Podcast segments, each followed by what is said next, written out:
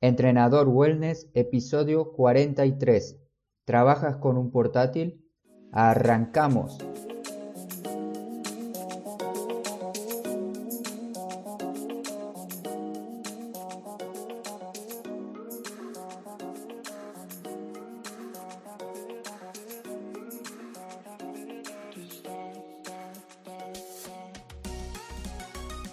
Muy buenos días a todos.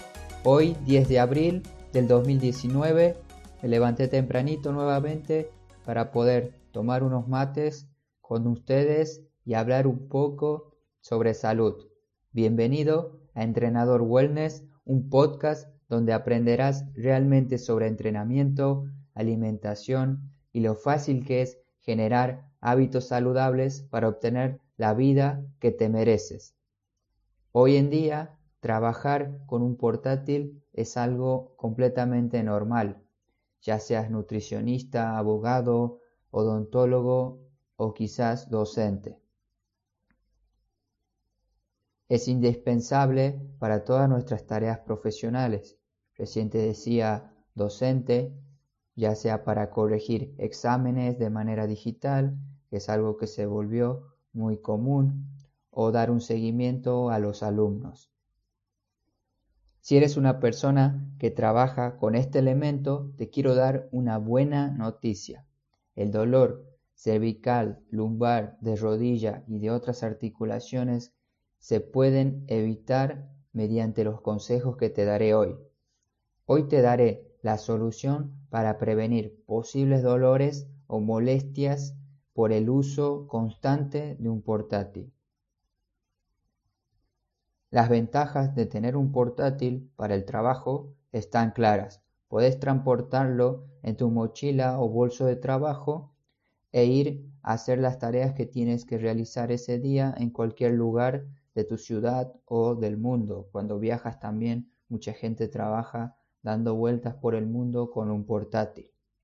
Pero esta manera de trasladarlo hizo que el portátil tenga que disminuir de tamaño cambiando el tamaño de las teclas y disminuyendo las pulgadas de las pantallas, dando por consecuencia optar por posturas no tan saludables para el uso diario. Dicha postura depende mucho de la persona. Si eres una persona que tiene una conciencia corporal buena y un control sobre su cuerpo, te darás cuenta al instante de que tu postura no es la adecuada y vas a intentar modificarla a lo largo de tu día de trabajo. Pero no todos somos así. Existe otro público, que creo que es la mayoría, que no sabe o no tiene mucho interés en modificar su postura mientras trabaja. Te doy un ejemplo de un día cotidiano cuando salgo, por ejemplo, cuando paso por una cafetería donde veo gente que está con su portátil y seguramente ¿A ti también te pasó? ¿Vos también viste alguna persona en esta posición como la que te estoy por contar? Que al momento de estar trabajando en el portátil se sientan en posiciones inhumanas y ellos no se dan cuenta en la postura en la que están. Pero uno no puede andar por la vida diciéndoles que se sienten rectos, espalda derecha, miren al frente, como cuando tu mamá o mi mamá nos decían eso cuando éramos nosotros unos niños. Sentate derecho, me decían a mí. Siempre me decían lo mismo mientras estaba comiendo. Y ahora entiendo por qué se decía eso. En vez de decirle vos a tu amigo o a tu familiar o compañero de trabajo que se siente recto, envíale este episodio para que adquiera un poco de conocimiento sobre el tema y pronto empezará a tener más conciencia sobre su cuerpo. Los tres consejos que te quiero dar en este episodio están también escritos en mi web. Además, quiero colocar infografías para que puedas visualizar y ver de una mejor manera cómo modificar tu postura para trabajar correctamente. Estos consejos personales que te voy a dar son los que yo utilizo y espero que te sirvan mucho. Los utilizo a lo largo de mis días y me dan muy buenos resultados. El primero es la altura de la pantalla. Mantener el cuello en una misma posición de manera prolongada o en flexión, flexión sería cuando llevas el mentón o barbilla, como le dicen también en España, al pecho. Son factores de riesgo para los síntomas de dolor de cuello. Por eso es importante que nuestra pantalla esté siempre a una altura adecuada, que sería aproximadamente a la altura de tus ojos. Es algo obvio, ¿no? Pero poca gente lo hace. Directamente pasan horas mirando hacia abajo, flexionando el cuello. Mira la imagen de mi web nuevamente para que veas a qué me refiero. Te pondré un ejemplo de una persona trabajando de sentado y otra persona trabajando de pie. La solución para la altura de la pantalla es muy simple, solamente la tenemos que variar a esa altura. Pero ¿cómo lo haremos? Tenemos dos alternativas, la barata y la no tan barata. Vamos primero por la económica. La primera y económica es la que utilizaba yo antes, que era de colocar una caja en la mesa donde está tu portátil. Lo pones al portátil encima y esto ayuda a elevarlo y dejarlo a la altura de tu mirada. Puedes utilizar cualquier caja que tengas en casa.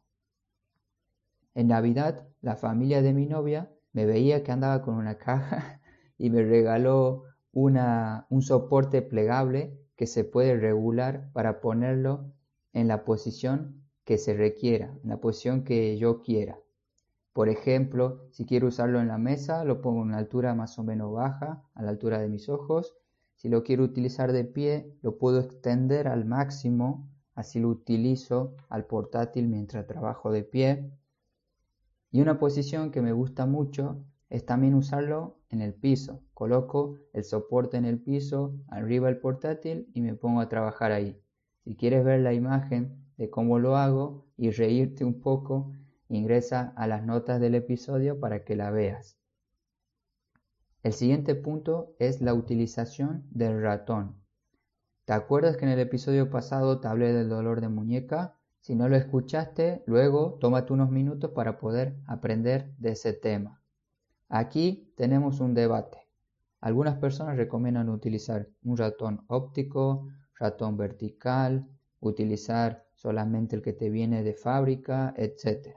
Existen muchos, pero muchos distintos tipos de mouse. Yo sinceramente utilizo el que me vino con el portátil, que es uno pequeño y simple, el cual a vos no te lo recomiendo si eres una persona que trabaja horas y horas diseñando o realizando trabajo de facturación. Pocas veces tengo este dolor de muñeca. Aunque utilice este mouse, a mí pocas veces me da dolor de muñeca porque realizo otras acciones que previenen dicho dolor. En el punto que sigue te contaré solamente algunas, porque son muchas que voy probando y viendo si sirven o no. Como te dije, existen muchos tipos de ratones, algunos un poco más grandes y otros con formas más ergonómicas que otros para tu mano. ¿Qué podrías considerarlo e invertir un poco para poder comprarlo y así disminuir el dolor de muñeca? Te pondré algunas imágenes de cuáles son los ratones a los que me refiero. Ratón o mouse como se le dice en inglés. Llegamos al tercer punto, que le puse tiempo prolongado. Este es el tema que más me interesa y me gusta más su solución. Si no quieres gastar en una pequeña tarima de este soporte plegable que te hablé para el portátil o un ratón especial, utiliza este consejo que es moverte cada 25 minutos. ¿Cómo vas a hacer esto? Te dejo una aplicación para que puedas utilizar tanto en el móvil como en el portátil. Se llama Tómate Timer es más conocida como la técnica de gestión de tiempo y tareas Pomodoro. Como te dije, tiene su versión móvil, pero no lo utilizo mucho en el teléfono porque intento estar lo menos posible con el teléfono cerca. Lo utilizo más en el portátil, que abro el enlace que te dejo en las notas. Una vez que abro el enlace, ingresas y le das al botón verde que dice comenzar. Pasarán 25 minutos. Esos 25 minutos son exclusivamente para una tarea que estás por realizar en el ordenador. Por ejemplo, corregir exámenes. 25 minutos corrigiendo exámenes de tus alumnos.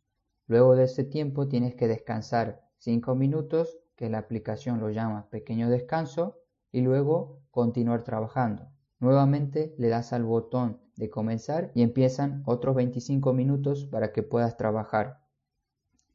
Este descanso no será para relajarte, será para moverte. Puedes hacer lo siguiente, que son los ejercicios que normalmente recomiendo, que son ejercicios de movilidad dinámica, ejercicios de abdomen, sentadillas, flexiones de brazos. Puedes ir hasta la cocina a tomar un vaso de agua para estar de pie, levantar los brazos, etc. La idea es que te muevas. También tiene una opción que dice descansar 10 minutos. Es el descanso largo. Esta te la recomiendo cuando vayas realizando dos bloques de 25 minutos. Sin embargo, la técnica recomienda hacer este descanso largo luego de cuatro pomodoros. Para mí, cuatro bloques de descanso de 25 minutos es mucho tiempo sentado. Por eso te recomiendo que con dos bloques ya te levantes y te pongas activo durante 10 minutos. Date un descanso de movimiento un poco más largo, camina, prepárate un café, un té verde, muévete por la casa, etc. Cada persona lo debe adaptar a su manera. Mi función aquí es darte la herramienta, tú la tienes que aplicar a tu estilo de vida. Si necesitas otro consejo o no te quedó claro del tema que hablé hoy, Puedes comentar el episodio de iVoox con tu mensaje o enviarme un correo a mi formulario de contacto, que es entrenadorwellness.com barra contacto. Atención y no te pierdas el episodio del viernes, que te haré un ejemplo de cómo sería un día de trabajo ideal para mí, para que puedas utilizarlo como una guía. También adjuntaré ejercicios y otros recursos para que utilices. No te lo pierdas, te aseguro que te va a servir mucho. Hasta aquí el episodio del día miércoles. Mi nombre es Marcos. Esto fue otro episodio de Entrenador Wellness. Encuentra tu balance saludable. No te olvides de moverte. Hasta pronto.